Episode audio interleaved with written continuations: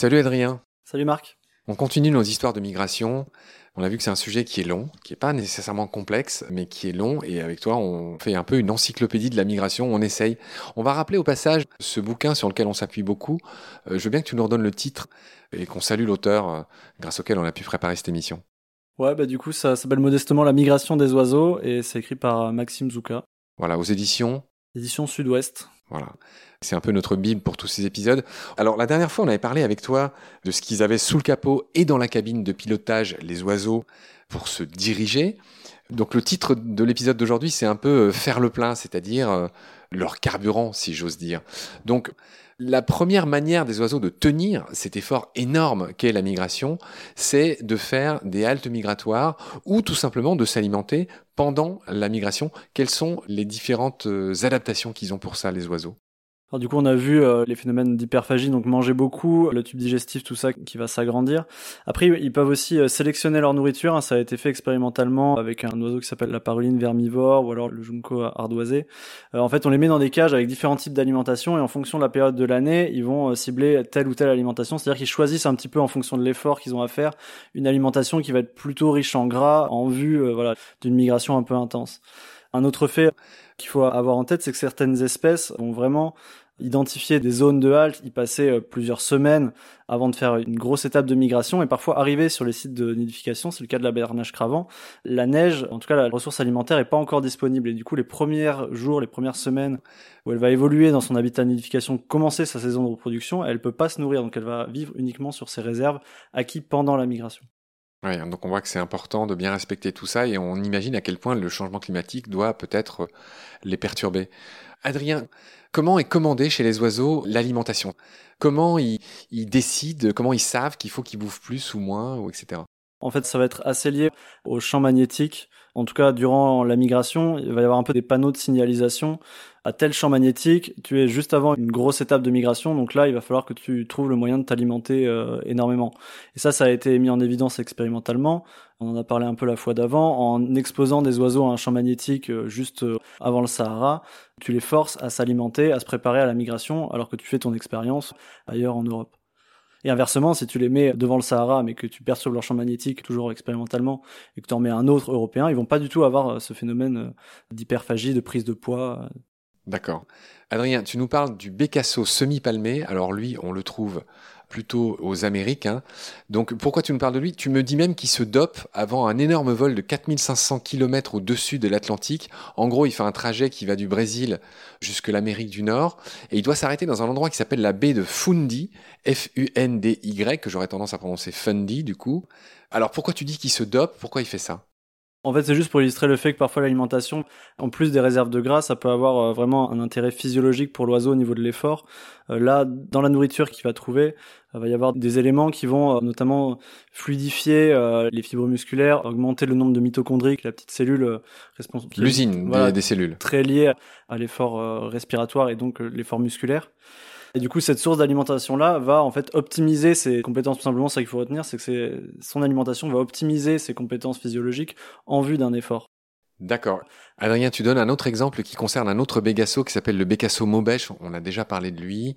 Et tu parles de l'estuaire du Delaware. Donc ça, c'est aussi aux États-Unis. Voilà, pour illustrer ces histoires de dépendance à certaines zones de halte. Hein. on voit bien que les oiseaux, ils ont une carte mentale. Ils savent où ils doivent s'arrêter absolument pour franchir ces grosses étapes. Donc pourquoi tu nous donnes cet exemple? Je ne sais que cet exemple parce qu'il est assez parlant en termes de dépendance, c'est-à-dire qu'en fait les bécassos maubèches arrivaient vraiment au moment où les larves de limule, euh, qui est un crustacé, enfin il y en avait à profusion quoi à cette période-là, c'était la période d'éclosion, et donc ils étaient vraiment très dépendants de cette ressource alimentaire et ça leur permettait de faire des grosses réserves en vue de cette migration. Et en fait, les limules ont été extrêmement pêchés dans cette baie et donc la population de limules a diminué. Donc les œufs de limules ont diminué et donc quand les bécassos maubèches arrivaient, ils avaient moins de nourriture et du coup la population de bécassos maubèches est passée de 51 000 à 13 000 individus en quelques années. Et donc c'est pour illustrer à quel point là c'était vraiment une étape très très importante dans leur migration, le fait de leur priver de cette alimentation, enfin d'avoir en tout cas une compétition entre les activités de pêche de la limule et euh, le bécasso qui se nourrit des larves de limule a fait que la population a diminué. Tu donnes un autre alors, notre épisode, il va être obèse comme d'habitude. Hein. Dans tous ces épisodes de migration avec toi, tu nous as bien servi en exemple, mais celui-là, je voudrais vraiment le donner. Tu parles de ces grivettes qui sont capables de mettre le cap vers des orages pour profiter de l'abondance des insectes en périphérie. Et c'est vrai qu'on dit souvent que les martinets ou les hirondelles annoncent euh, l'orage parce qu'en en fait, elles savent qu'elles vont trouver des insectes. Réexplique-nous un petit peu comment ça marche. Ouais, bah c'est sûrement utilisé euh, chez d'autres oiseaux. Hein. C'est le fait qu'en périphérie d'un orage, les insectes vont, euh, voilà, avec la pluie, avec le vent, avec machin, ils vont avoir tendance à se faire surprendre et à décoller. Et en fait, les, les oiseaux vont aller se gaver dans ces zones-là.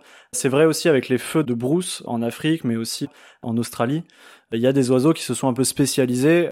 Dès qu'il y a un feu, ils vont se jeter en fait vraiment dans le brasier et profiter voilà de toutes ces espèces d'insectes qui sont obligés de décoller parce qu'il y, a du feu partout. Et euh, donc euh, des rôliers, des guépiers sont spécialisés là-dedans. Il y a même des oiseaux comme les milans noirs en Australie qui vont carrément déplacer des branches pour aller mettre le feu ailleurs pour continuer à maintenir ce phénomène. Donc le fait de pouvoir euh, voilà, aller chercher aussi de la nourriture sur des phénomènes qui sont contre-intuitifs, c'est assez rigolo. Alors tu nous parles d'un autre oiseau incroyable, la phragmite des joncs, qui elle va chercher des pucerons. Pourquoi tu nous parles d'elle? En fait, ça c'est juste pour illustrer de façon assez simple que tu peux avoir différentes stratégies dans ta migration, soit faire plein de petits sauts de puces et manger un petit peu tout du long, soit faire une grosse halte et partir. Et là, en fait, euh, ce dont ils sont aperçus, c'est qu'il y avait certaines fragmines, surtout en début de saison, qui faisaient plutôt des petits bonds. Elles avaient le temps, alors que celles en fin de saison, qui sont un peu contraintes par l'horloge interne, et, etc. Et puis la saison qui, voilà, au bout d'un moment, il n'y a plus de pucerons, il n'y a plus rien à manger. Elles avaient tendance à faire le pari de manger beaucoup et de, bam, faire des grosses étapes, quoi. C'est différentes stratégies. Là, j'ai pris cet exemple-là, mais euh, c'est vrai pour plein, plein d'espèces. Hein. Alors, on va finir cet épisode en abordant un autre point, Adrien, c'est l'optimisation de la migration tout ce qui consiste à utiliser par exemple les fameux courants ascendants. Alors on va commencer par ça. Tu dis que les migrateurs diurnes ont des avantages en matière de courant ascendant. Rappelle-nous en une phrase en quoi ça consiste. C'est évidemment utiliser ces courants d'air chaud qui montent et qui les portent tout simplement et qui réduisent leur effort musculaire. Ouais, voilà, bah, tu l'as très bien résumé. Hein. Bon, j'ai tout dit, on peut enchaîner. Tu parles de ceux qui sont des migrateurs nocturnes. Et là, quel avantage ça a de voyager la nuit? Ça diminue la, prédation. Il y a aussi que les conditions atmosphériques sont souvent un peu meilleures la nuit et en fait souvent c'est des espèces qui vont vraiment migrer du coup en vol battu parce qu'il n'y a pas de courant thermique, donc c'est-à-dire un gros effort. Et le fait de migrer de nuit et en altitude, ça va diminuer un peu la température corporelle. Donc ça c'est plutôt un avantage? Ça c'est plutôt un avantage, ouais. Bah, en fait sinon il surchaufferait. D'accord. Je découvre une belle expression là dans les notes que tu m'as indiquées. Tu parles de la migratosphère entre 1400 et 2200 mètres. On comprend bien ce que c'est. Hein, la migratosphère, bah, on imagine que c'est l'endroit de l'atmosphère bah, où il y a les oiseaux qui passent. Et donc pourquoi tu parles de migratosphère?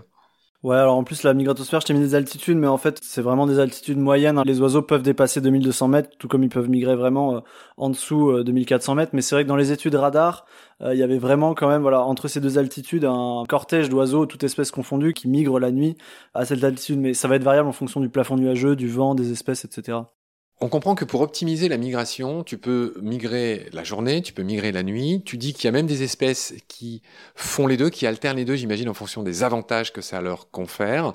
Mais grosso modo, quoi, c'est moite-moite euh, la répartition ou c'est vraiment selon... Euh, non, on estime que deux tiers des oiseaux migrent la nuit. C'est ce qui se dit en tout cas. Ah ouais, deux tiers. Ouais, bah en fait, la plupart des petits oiseaux, des petits passereaux insectivores, euh, donc rouge-gorge, merle, grive, tout ça, ça migre de nuit.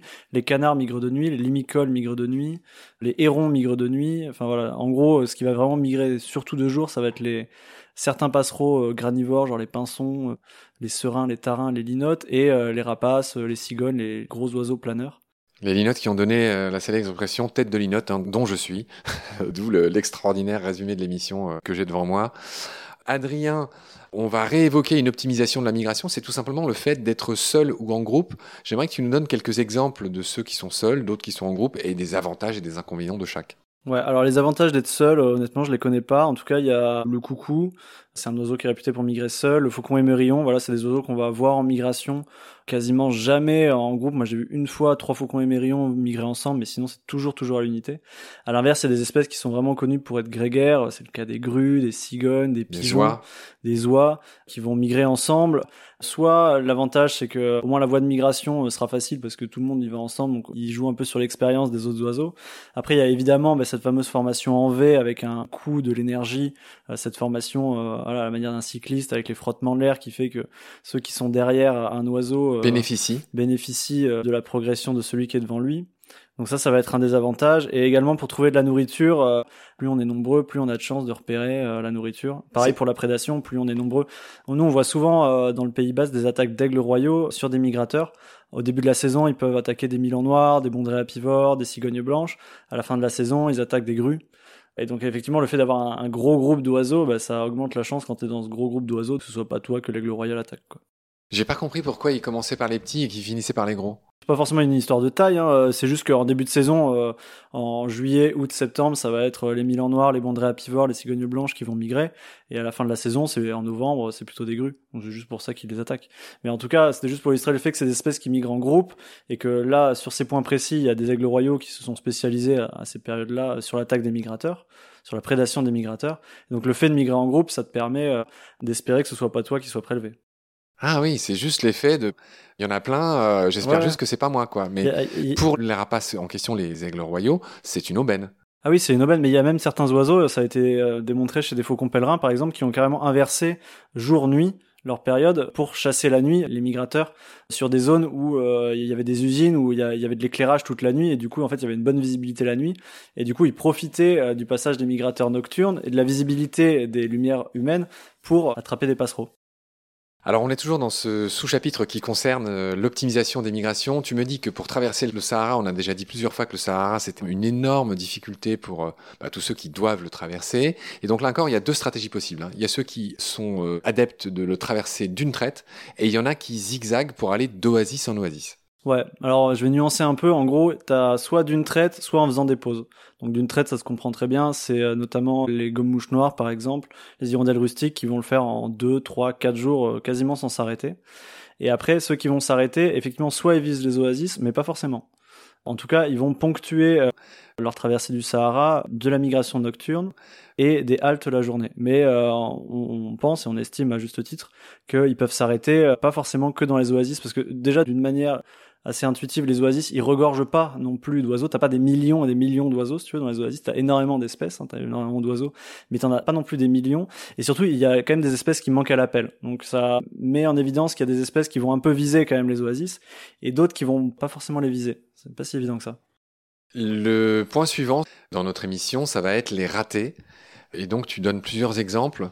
Déjà, tu parles d'une cigogne et d'une bondrée. En résumé, qu'est-ce qu'on peut dire sur les ratés de ces migrations? Ce qu'on peut dire, c'est que déjà, il y a quand même des jeunes oiseaux hein, dans l'eau chaque année euh, qui ont des compas magnétiques mal réglés, des vecteurs de navigation qui fonctionnent pas très bien, ou juste pas de bol, trop de vent, etc., manque d'expérience, et qui vont se louper, hein, partir en mer, euh, qui vont euh, partir trop tard, etc., etc. Donc t'as pas mal de ratés. Et effectivement, de temps en temps, on observe des cas de figure bah, c'est le cas que je te disais avec cette cigogne blanche.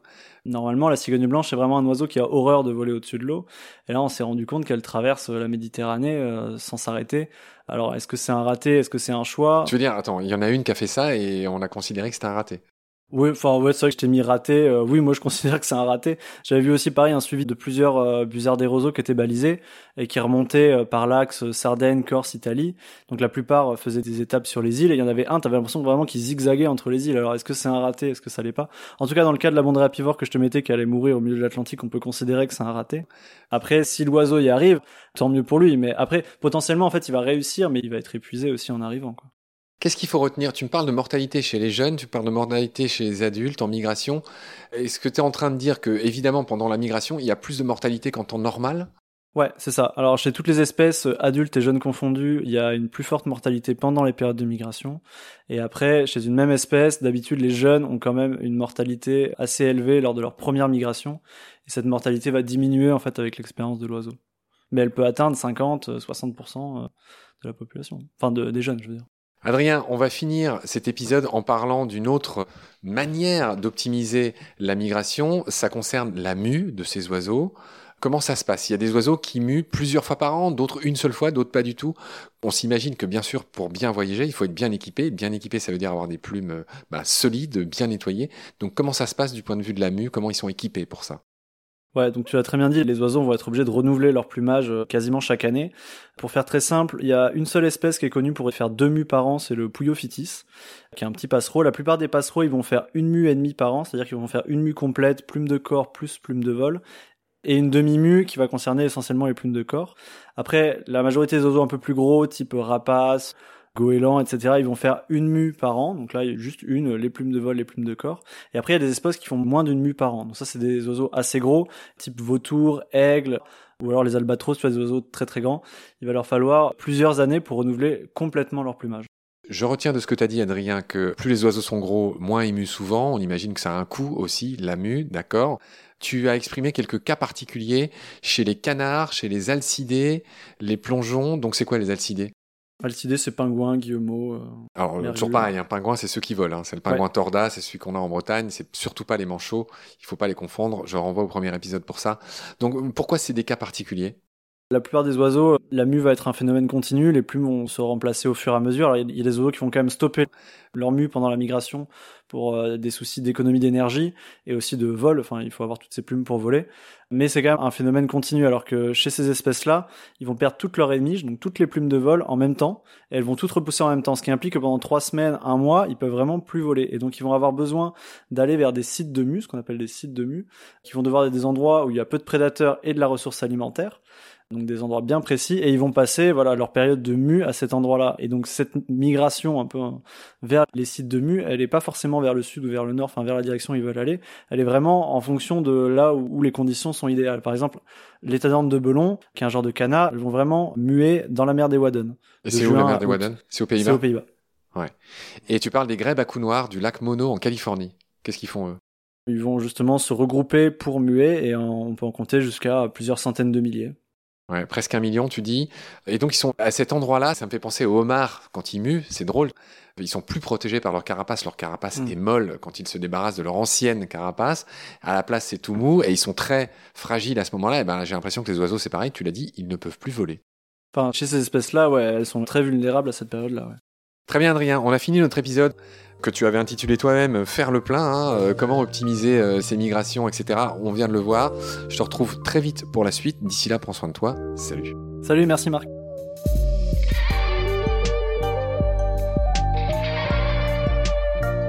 C'est la fin de cet épisode. Merci de l'avoir suivi. Pour continuer, nous avons besoin de votre soutien.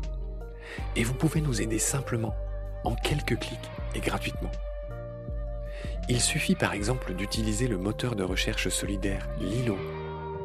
Ainsi, chacune de vos recherches sur Internet générera des gouttes qui seront reversées au projet de votre choix, comme Baleine sous gravillon par exemple. Vous pouvez par ailleurs vous abonner à nos podcasts comme d'habitude, partager les liens, devenir adhérent de l'association BSG ou encore faire un don sur Helloasso ou sur Tipeee. Grand merci par avance. Je remercie tous mes équipiers pour leur aide précieuse. Je vous retrouve bientôt pour de nouveaux épisodes. Et d'ici là, prenez soin de vous et de ce qu'il y a autour de vous.